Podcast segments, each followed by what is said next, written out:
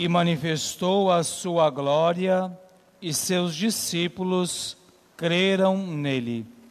Estimado diácono, queridos irmãos e irmãs, celebramos neste domingo, o segundo domingo do tempo comum, e o Senhor nos apresenta este evangelho do primeiro sinal de Jesus, o primeiro milagre que Jesus realiza na sua vida pública, justamente porque nós estamos iniciando o tempo comum.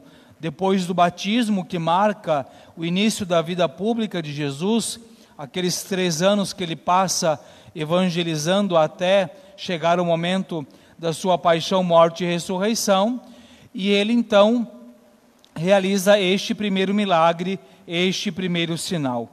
E é importante que compreendamos para nosso melhor aproveitamento espiritual, que este evangelho, que este milagre que Jesus realiza nas bodas de Caná, ele não escolheu realizá-lo em um casamento, em umas bodas, simplesmente por acaso. Há um sentido espiritual nesta escolha, neste sinal que Jesus realiza. Mas antes de olharmos é, mais diretamente para o texto, Vamos aqui é, compreender alguns elementos que são assim essenciais e que estão presentes também no texto, mas para que a gente consiga olhar para o texto e compreender eles melhor. Primeiro lugar, a realidade do casamento, do matrimônio, das bodas, na Sagrada Escritura, e neste caso, especialmente no Antigo Testamento, tem um sentido espiritual muito forte, porque durante o Antigo Testamento todo, o matrimônio ele é utilizado como um comparativo para a união entre Deus e o seu povo. Então, quando nós olhamos na Sagrada Escritura, profeta Jeremias, profeta Isaías, nós veremos muitas vezes Deus usar uma, fazer uma comparação de um casamento, né, a união entre o homem e uma mulher, o noivo e a noiva, para falar da união entre Deus e o homem. Talvez isso fique muito mais claro, por exemplo, no livro do Cântico dos Cânticos, que é um livro todo nupcial.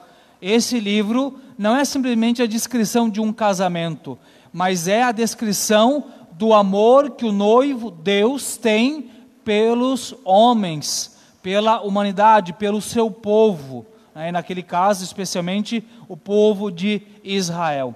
Então, este é um primeiro elemento. O segundo elemento, que também aparece no texto de hoje, o vinho. O vinho, na Sagrada Escritura, ele tem uma conotação de alegria e de amor. Então, quando se fala do vinho, não é simplesmente falar da bebida, mas é falar também do sentido espiritual que o vinho tem na Sagrada Escritura. E o profeta Isaías, ele chega a dizer que no tempo do Messias, o vinho correria em abundância como a água que corre do cimo de uma montanha. Então, a abundância do vinho é também um indicativo do tempo do Messias, de que o Messias está entre os homens. E um terceiro elemento mais simples, mas é para a gente também entender um pouquinho o contexto, é que os casamentos judaicos, eles costumavam ser bem demorados, a festa especialmente costumava se estender, dependendo da condição financeira da família, até por uma semana. Então eram festas é, que demandavam bastante comida e bastante bebida, que no caso era o vinho. Então, para a gente entender também como o elemento do vinho na festa do casamento é algo importante. Pois bem, visto esses três elementos, diríamos assim, introdutórios, para esclarecer um pouquinho, quando nós olhamos então agora para o texto desta liturgia, deste evangelho, compreendemos que Jesus ele escolhe as bodas, o casamento, para realizar é, este primeiro milagre, este primeiro sinal, justamente para apontar que esta união de Deus com o seu povo está próxima de acontecer. Este casamento, estas bodas, estão próximas de acontecer, porque Ele, Deus, que se fez homem e que é um noivo, está entre os homens. Ele veio ao encontro da sua noiva. Ele veio ao encontro do seu povo. Então, quando Jesus ele vai realizar este milagre ali, no meio de um casamento, no meio de uma festa de casamento, ele está apontando para esta realidade. Esta união de Deus com o seu povo, ela está na eminência de acontecer. E o que é que acontece durante a festa de casamento? O vinho vem a acabar. E aqui também é interessante é, compreender o vinho dentro da cultura judaica é uma realidade comum. O vinho, tá, a gente precisa olhar por esse lado, é uma bebida do cotidiano. Todo judeu tinha vinho para consumo durante todo o ano reservado em casa. Quem não produzisse o seu, comprava, mas tinha. Que talvez na nossa mentalidade mais ocidental, não, o vinho é uma, uma bebida assim mais requintada, a gente só toma assim em ocasiões mais especiais, não é uma coisa do cotidiano, não. Para o oriental, o vinho é uma bebida do cotidiano, dia a dia, de acompanhar as refeições. Então, não é um elemento escasso e raro, é um elemento farto. E, no entanto, o vinho veio a acabar no casamento. E acabar o vinho num casamento judaico seria, portanto, uma vergonha sem tamanho, um vexame de todo tamanho. Porque o vinho, e aqui entra também, agora a gente une com a questão é, da Sagrada Escritura, o vinho, ele é este símbolo da alegria e do amor. Então, como pode aquilo que é, num sentido prático, um elemento cotidiano, presente na casa de todos com fartura, e que ao mesmo tempo é este símbolo do amor e da alegria, como pode, em um casamento que está só começando, já faltar este elemento?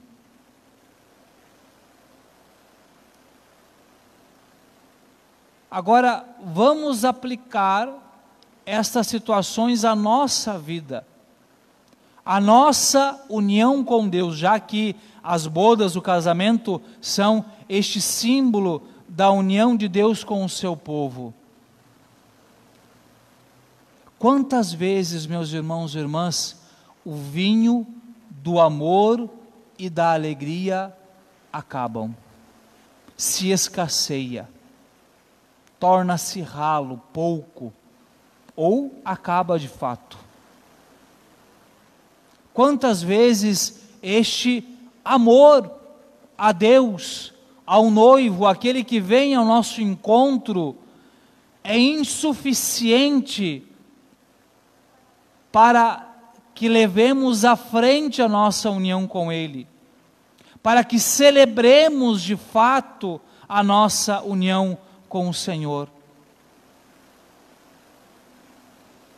Porque desde o momento em que nós deixamos de viver aquilo que Deus nos pede, que nós deixamos de buscar a nossa união com Deus, significa que o amor ele está se enfraquecendo. Já disse uma vez, vou repetir e creio que repetirei muitas vezes, não é em vão que o primeiro mandamento da lei de Deus é amar a Deus sobre todas as coisas. Não se vivem os outros nove mandamentos se não se ama a Deus em primeiro lugar. E quando falta o vinho deste amor, nos falta a força, a vontade, a busca de viver este amor num sentido prático nas demais realidades da nossa vida. É por isso então que o Senhor vem ao nosso encontro. É por isso então que o noivo vem ao nosso encontro para ser o nosso auxílio, para transformar esta vergonha que passamos por nós mesmos de não termos mais o vinho da alegria e do amor em abundância. E aí nós passamos para a parte do sinal, do milagre. Estavam ali seis talhas, seis vasos de pedra que serviam para a purificação, ou seja, eles deveriam estar cheios de água para os judeus lavar as mãos e os pés ao chegar da rua para a festa, ainda mais se a festa se estende, isso quer dizer que as pessoas vão e vêm, não é? Não é que o povo fica o tempo inteiro socado no mesmo lugar, entendeu? Ali. O povo vai e vem, a festa vai acontecendo, né? são vários dias. Então está ali para isto. São seis talhas, cada uma cabe em mais ou menos 100 litros, portanto, mais ou menos uns 600 litros de água. Jesus manda encher aqueles vasos e os, os enchendo, depois manda que os empregados tirem uma quantidade, levem ao mestre-sala para provar, e o mestre-sala então constata que é um vinho, inclusive tece um elogio ao noivo, né, olha, geralmente o pessoal serve o vinho melhor, depois o menos bom, porque depois que o povo está embriagado, qualquer coisa serve, né? Mas você guardou o melhor vinho até o final. Primeiro lugar, meus irmãos e irmãs, nesse sentido, nós somos como estas talhas de pedra. Nós somos como estas talhas de pedra. E é em nós que o Senhor deseja operar a sua graça. É em nós que o Senhor deseja transformar a ausência deste amor, desta alegria que é representado pelo vinho, em abundância deste. E quando nós falamos desta falta, desta ausência do amor, talvez muitas vezes nós permanecemos nesta realidade, nós é, não conseguimos progredir, avançar ao encontro do Senhor, porque também nós ficamos presos àquela condição e não compreendemos que a ação de Deus, ela é quem transforma a água em vinho. Talvez muitas vezes nós olhamos para a nossa vida e nos percebemos como estas talhas e pensamos: eu não sirvo para mais nada além de que carregar a água para lavar as mãos e os pés de alguém. Eu não sirvo para mais nada além do que ficar aqui neste canto, esperando que alguém venha me usar para isto para um serviço que não é nobre, como por exemplo, de um jarro ou de um barril de vinho, ou mesmo de um jarro que traz a água para o consumo.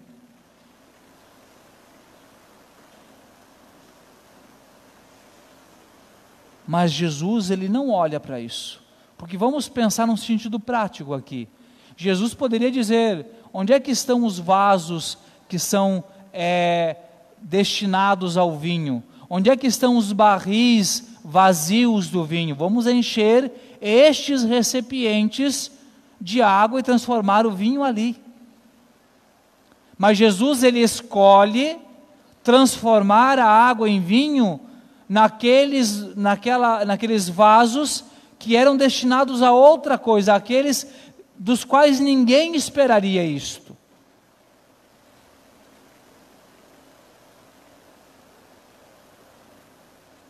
Então vamos olhar para a nossa vida, olhar para a nossa realidade espiritual e compreender que, independente da nossa condição, independente da nossa fragilidade, independente da nossa miséria, o Senhor, Ele quer transformar esta ausência, esta fragilidade, esta fraqueza que há em nós em um vinho, e não em um vinho qualquer.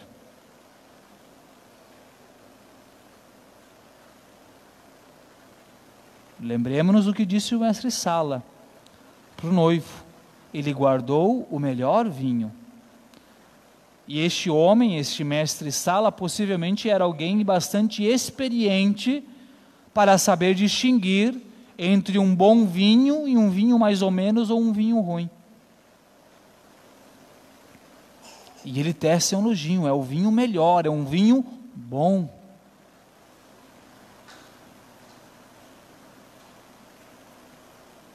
Então, meus irmãos e irmãs, o Senhor, Ele deseja, Ele deseja fazer com que esta transformação aconteça no nosso interior.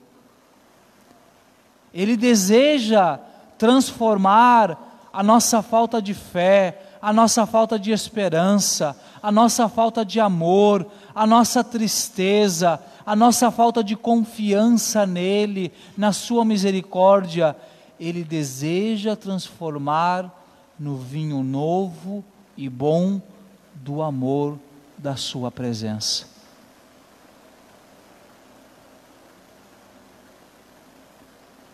Agora nós precisamos também cooperar para que isto aconteça. Precisamos cooperar com a graça de Deus. Mais uma vez recordamos de que Deus, Ele, no seu amor, respeita a nossa liberdade e Ele deseja que nós colaboremos com a nossa própria salvação. E aqui entra um último elemento deste evangelho para nossa reflexão hoje, interessante.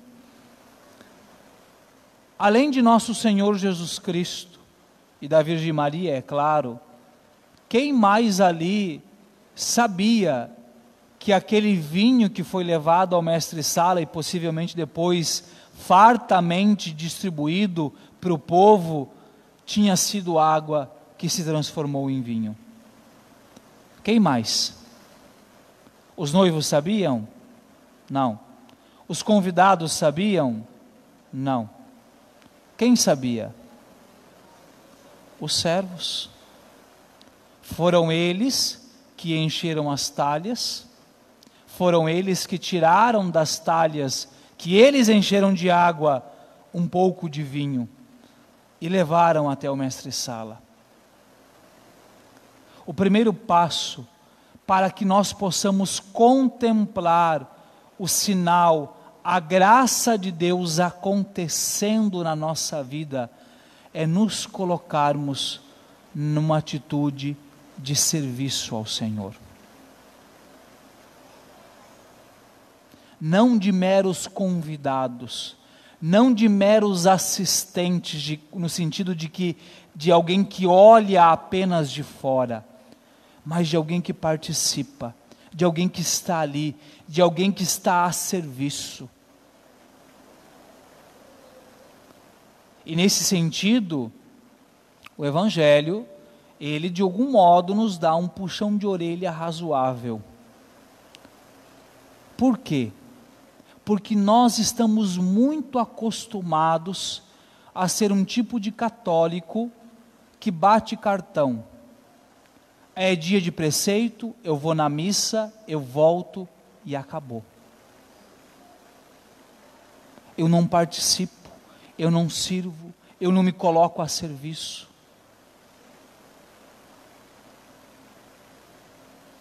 Se você não se coloca a serviço, você vai ser um convidado que vai se sentar à mesa, que vai experimentar deste bom vinho, mas você não sabe de onde este vinho veio e, portanto, você não sabe qual é a fonte.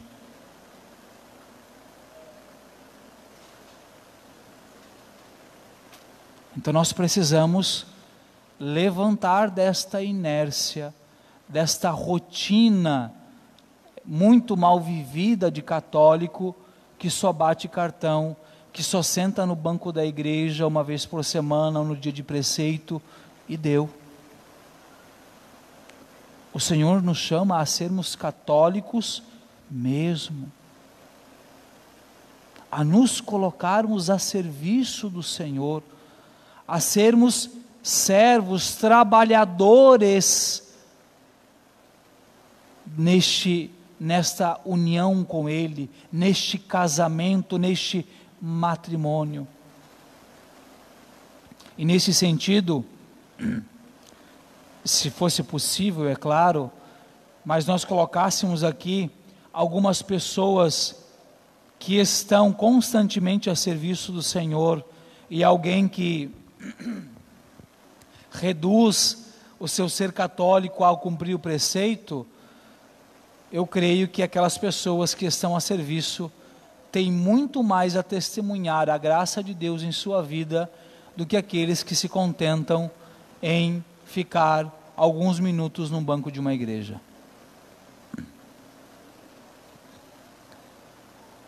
Então, a escolha, se você vai continuar sendo apenas uma talha para a purificação com um pouquinho de água dentro, ou se você vai se transformar em um vaso, uma talha cheio de um bom vinho do amor de Deus, é sua. É você que escolhe. O Senhor está aí para transformar a água em vinho. Agora, depende da nossa resposta.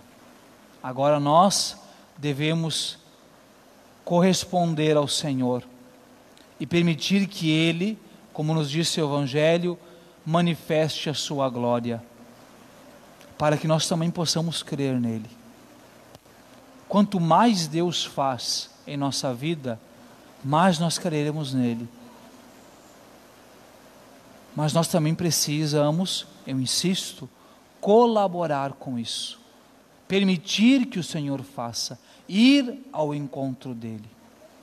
Então, meus irmãos e irmãs, não sejamos meros assistentes, no sentido de alguém que assiste de longe, mas participemos da graça de Deus, participemos da ação desta graça na nossa vida e nós veremos esta água transformada em vinho esta ausência, esta falta de fé, de esperança, de amor, transformada na presença do verdadeiro amor de nosso Senhor.